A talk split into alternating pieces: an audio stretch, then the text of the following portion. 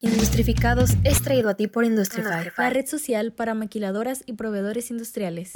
Bienvenidos a Industrificados. Hoy tenemos como invitado a Román Caso. Él es presidente de Caniete y presidente de BitCenter. Román, bienvenido. ¿Qué tal? Muchas gracias.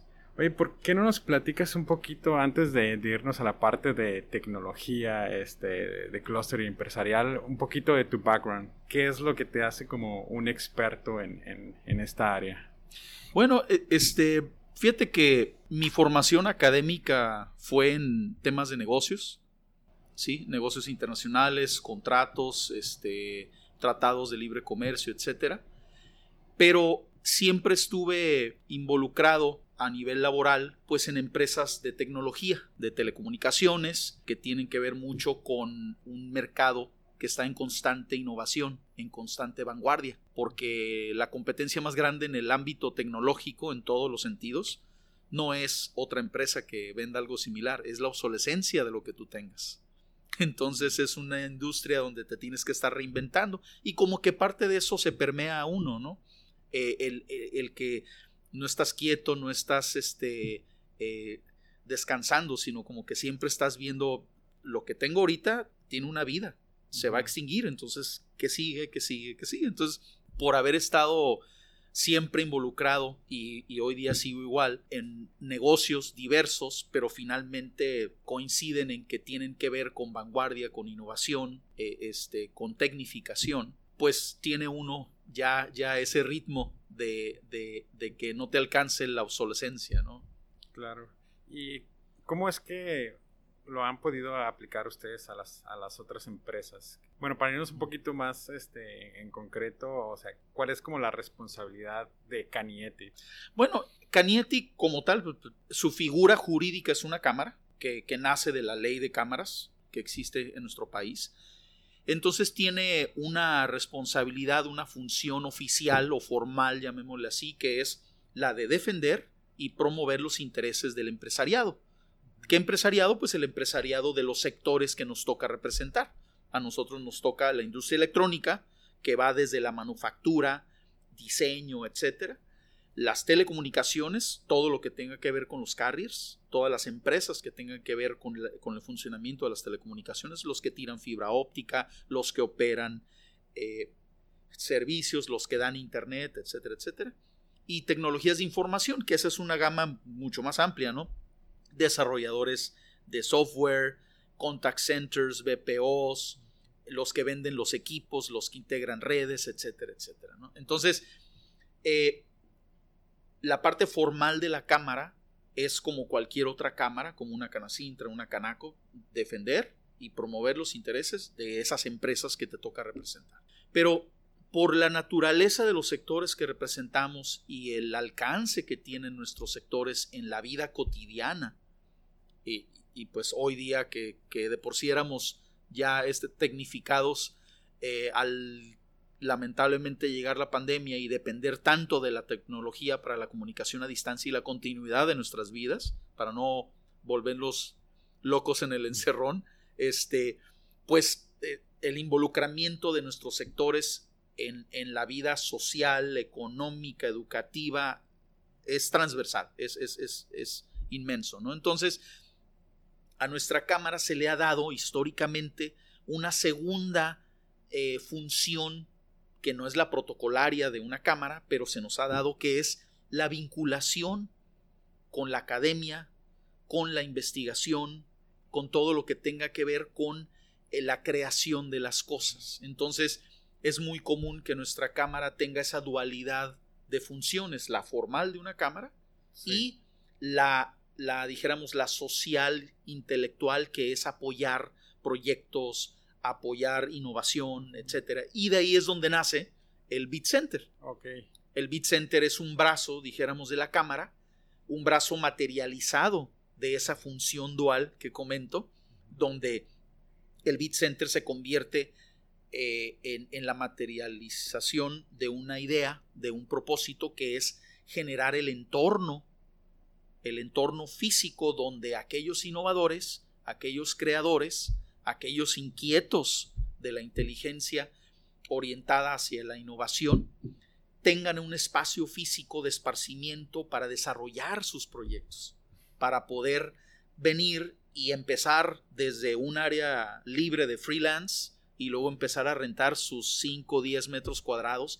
y crecer y crecer y crecer. Es, es, la manera como el BIT aporta materialmente a esa comunidad de innovadores. Y el BIT Center, Cañete fue el que apoyó, ahora sí que la fundación de, del BIT Center. Sí, correcto. ¿Y eh, los fondos de, de, dónde salieron? Bueno, en su momento sigue siendo un proyecto de triple hélice, que es empresariado, sector público, gobierno y sector académico. Entonces los fondos vinieron gracias a una buena promoción y apoyados por, por el gobierno del estado para bajar fondos de CONACYT y otras dos instituciones más y convertir un viejo edificio que fue un mercado, supermercado, abandonado por muchísimos años y digo, lamentablemente ya era un picadero en algunas de las zonas con acceso público, este, y entonces eh, transformarlo en lo que hoy día se ve, ya cumplió 11 años, entonces ha demostrado ser un proyecto sustentable, ha demostrado ser un proyecto que perdura. Los únicos fondos que se recibieron fueron para esa transformación física. De ahí en adelante, el, el centro es autónomo. Entonces, ha probado ser una fórmula de éxito que ha trascendido. Y bueno, ahorita vemos eh, empresas de tecnología, em, empresas incluso de diseño, incluso del área legal, eh, han trascendido esas empresas porque relativamente los espacios eh, no son muy grandes, pero sé que los equipos son muy buenos. De, aquí hay una que otra empresa que está trabajando con empresas de Silicon Valley como Google y pues no, te lo esperas, ¿no? Estando en Tijuana, pero ¿has visto como un crecimiento, un cambio en la ciudad gracias al, al Center? Sí, sí, sí, sí se ha notado, porque precisamente el diseño estilo campus favorece la interacción de esos innovadores. Y aquí, por ejemplo, tenemos las, eh, este, unas oficinas de una cadena de farmacias pero no es de que tengan medicamentos almacenados aquí, sino es que aquí está el área de desarrollo de los aplicativos de punto de venta y control de inventarios. Ah, Entonces, no es guiarte por solamente la empresa que se dedica, sino quiénes de esa empresa están aquí adentro. Entonces, ven y buscan al Beat Center como el área donde mandan a, esas áreas de trabajo, a esos departamentos que necesitan estar en contacto con la innovación con el desarrollo, con la vanguardia. Entonces, el, diseño tipo campus favorece que en sus ratos libres, en sus entradas y salidas, eh, este, interactúen las personas, se intercambien ideas, consejos, recomendaciones, experiencias, que finalmente nutren. Entonces, se ha, visto cómo, de hecho, empresas que empezaron literalmente uno o dos muchachos en el área de freelance, al cabo de unos años crecieron, evolucionaron y ya tienen negocios fuera, ya pudieron crecer a sus propias oficinas en, eh, en otro edificio o construir, etc. Entonces, el orgullo y la métrica de éxito del Beat Center es en eso, en el crecimiento, en cómo el entorno físico que, generamos y mantenemos favorece que estas personas puedan dedicarse a lo importante que es crear. Sí, porque es muy difícil uh, toparte con personas como tecnológicas en cualquier otra área de la ciudad, ¿no? Como tú dices, vas al café y te topas al, programador o al diseñador o están en un proyecto en una conversación tal vez casual puede que coincidan y salga algo más grande. Entonces voy a estarle preguntando entre Canietti y BitCenter, ya, ya que la relación es muy estrecha entre los dos. En un reportaje hace poco hablaba sobre la proveeduría y la tecnología. ¿Cómo, ¿Cómo, es que han estado apoyando o cuál es como el plan para apoyar a la, a la industria maquiladora o industria de proveeduría de aquí de, de la región Cañete? Derivado, en mi opinión, la combinación de tres elementos importantes. Uno, que ya existía desde 2017-2018 una guerra comercial con Asia. Digo, se ha acentuado más en el famoso tema del 5G y que sí, etcétera, pero finalmente es una, una guerra, una resistencia al crecimiento de las economías de Asia en este continente. Segundo, lamentablemente viene la pandemia y sacude al mundo en todos los sentidos, o sea, nos recordó la madre naturaleza de que hay algo superior a las políticas y este gobiernos y todo, y, es la salud. Sí, que tenemos depredadores. Y el día que se, se atenta contra la salud, todo el mundo nos congelamos. Eso hizo reflexionar a los grandes manufactureros que no puedes depender de una parte del mundo para todo o para componentes clave. Entonces hay una tendencia muy grande de crear polos de manufactura en diferentes partes del mundo, en diferentes continentes, para que sucede algo en un continente o se cierra un continente otra vez, tienes operaciones autónomas en otras partes.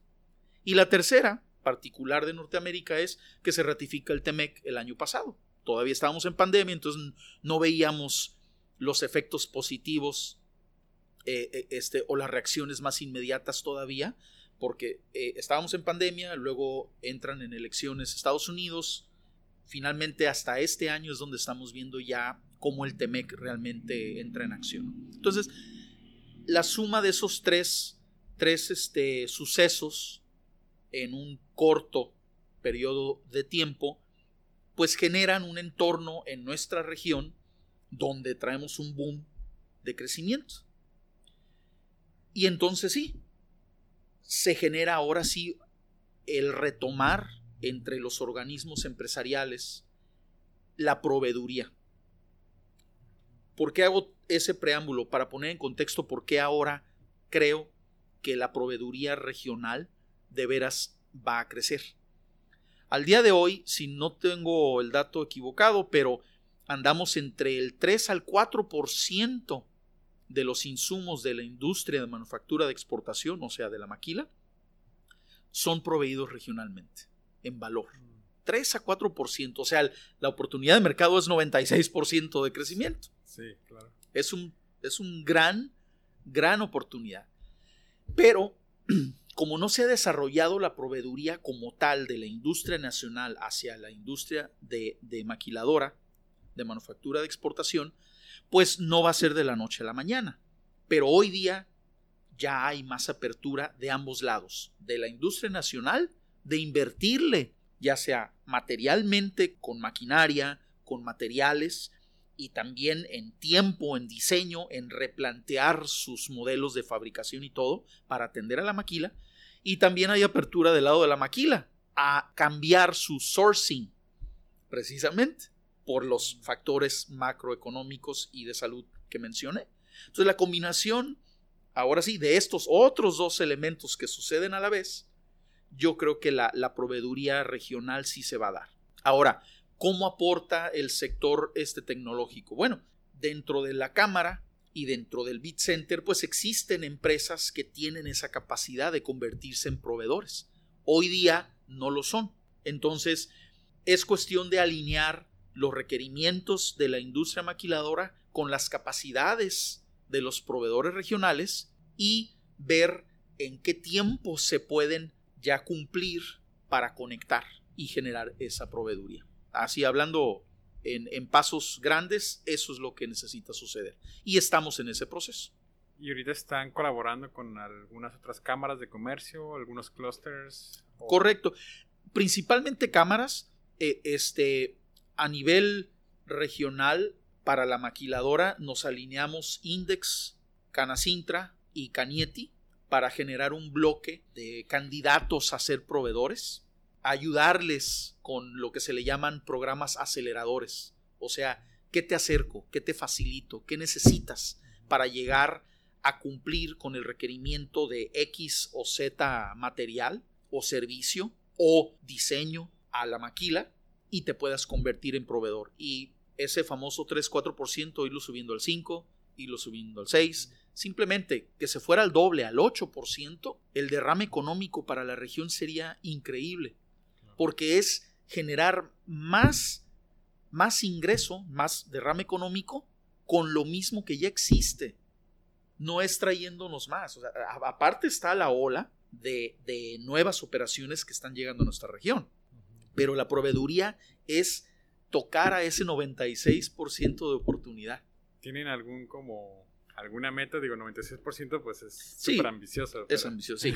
No, sí, eh, digo, una meta que se ha platicado no se ha trazado como la meta documentada, pero lo que se ha platicado entre los organismos es llegar al doble, llegar al doble en tres años. ¿Y cómo se integra la tecnología en este, en este movimiento? Ah, bueno, eh, hay desde componentes que la industria regional puede fabricar, hay materiales que la industria regional puede proveer y también está el valor de diseño, el valor de ingeniería, que tenemos un, grueso de nuestra población bien educado, eh, eh, este, con los conocimientos este, suficientes para tomar esas funciones que hoy día se, se hacen en otra parte del mundo y forman parte del valor. Entonces, aportar a la maquiladora en proveeduría no es solamente materialmente, también intelectualmente, y le agregas valor al producto. Y eso se queda en, en regionalmente, este, la remuneración pues se queda aquí.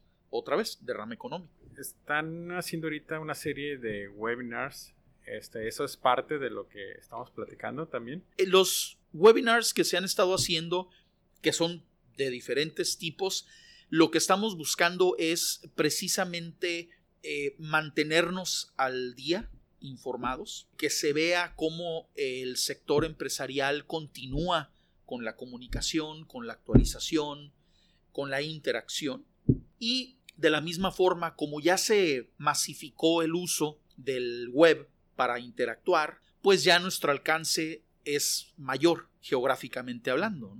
En el webinar que tuvimos hace unos días sobre el programa antiterrorista en comercio exterior, el CityPat, con, con personal directo de CBP, este, tuvimos participantes que se estaban conectando de El Salvador, de Guatemala, de Colombia, de Brasil, de Argentina, de Chile, etcétera, porque vieron que se estructuró el webinar de una manera bastante robusta, con presencia directa de los oficiales, inclusive el director nacional del programa, información de primera mano y que tenía que ver con todos los que participan en el programa ya hoy día, o sea, que están registrados, o los que se quieran registrar, para cualquiera de los puertos que tengan que ver con, con Latinoamérica, puertos marítimos, aéreos y terrestres. Entonces, el alcance pues fue geográficamente mucho más grande que, que previo a la pandemia, donde estábamos acostumbrados a que si no ibas al evento físicamente, no te trasladabas físicamente, pues no, no participabas.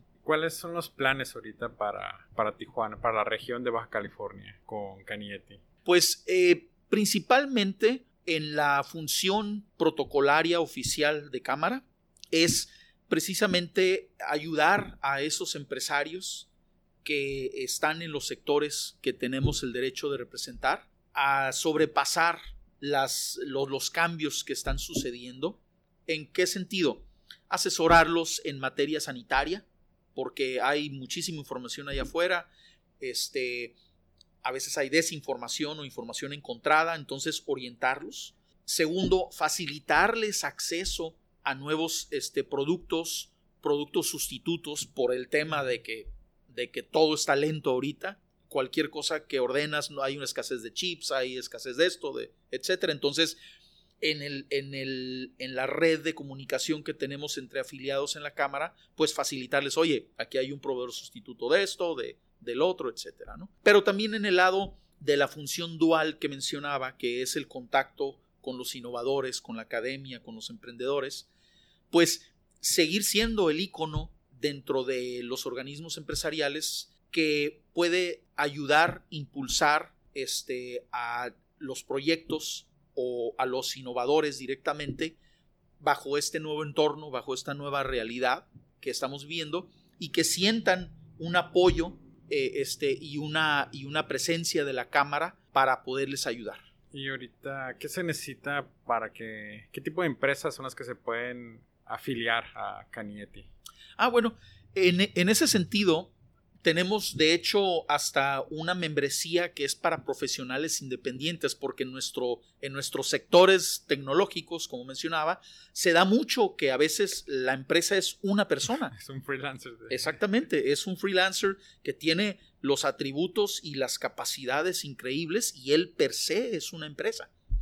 Entonces, tenemos eh, este, membresías hasta para ese nivel de empresario y para las grandes empresas que tienen 3, 4 mil, 5 mil empleados. ¿no? Entonces, siempre y cuando estén eh, eh, en sus registros oficiales como negocio, ya sea persona física con actividad empresarial o persona moral, eh, estén en los sectores que nos toca representar. ¿Cuáles son los beneficios que esas personas tendrían? Que esas empresas o personas Mira, hoy día, bajo los diferentes cambios, reformas en las leyes, en reglamentos, eh, revisiones, auditorías, etcétera, lo primero naturalito es, como Cámara, pues nos toca ser el organismo que represente a los sectores, entonces ayudarles a navegar a través de estos cambios, que si de outsourcing, de etcétera, todo eso ayudarles, ayudarles como información, asesoría, recomendaciones y grupos de trabajo dentro de los socios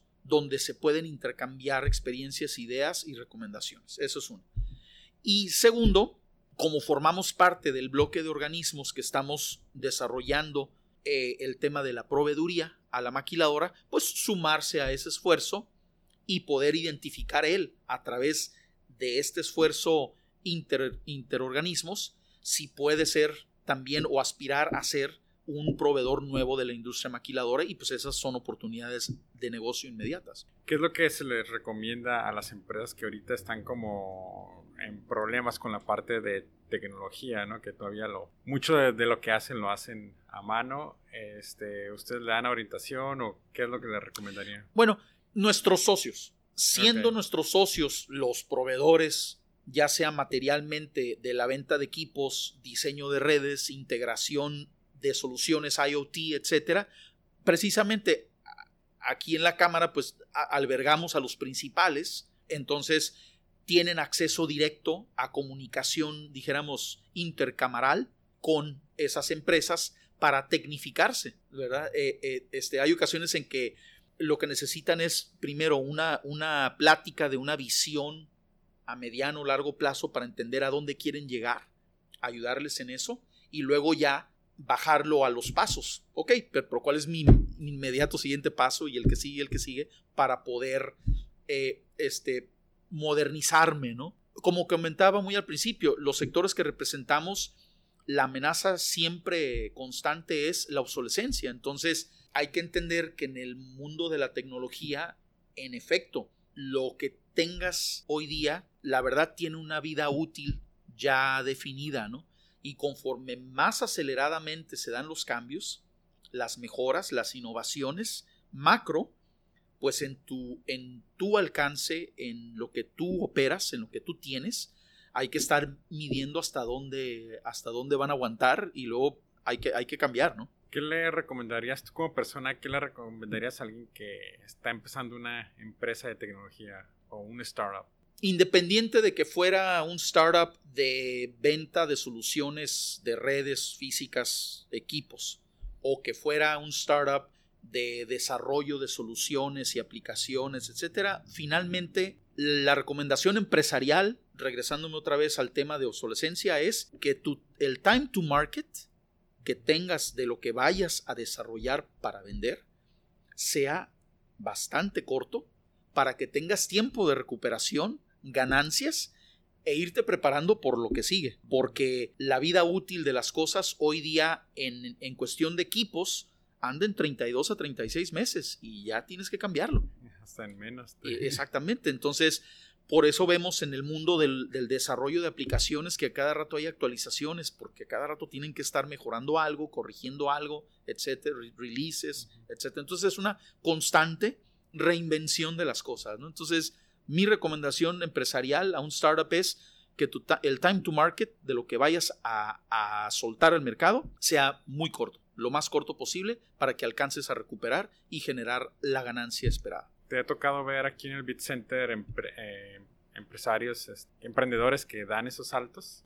Sí, sí, sí, sí me ha tocado verlos, me ha tocado que, han, han, realmente tomado conciencia de que no, puedes estar pensando y repensando las cosas tantas veces. mejor enfócate, dedícate, métele el 100% del, del tiempo, del esfuerzo, de la, de la dedicación, de la inteligencia para que el time to market sea lo más corto posible y ya en la marcha van madurando el producto.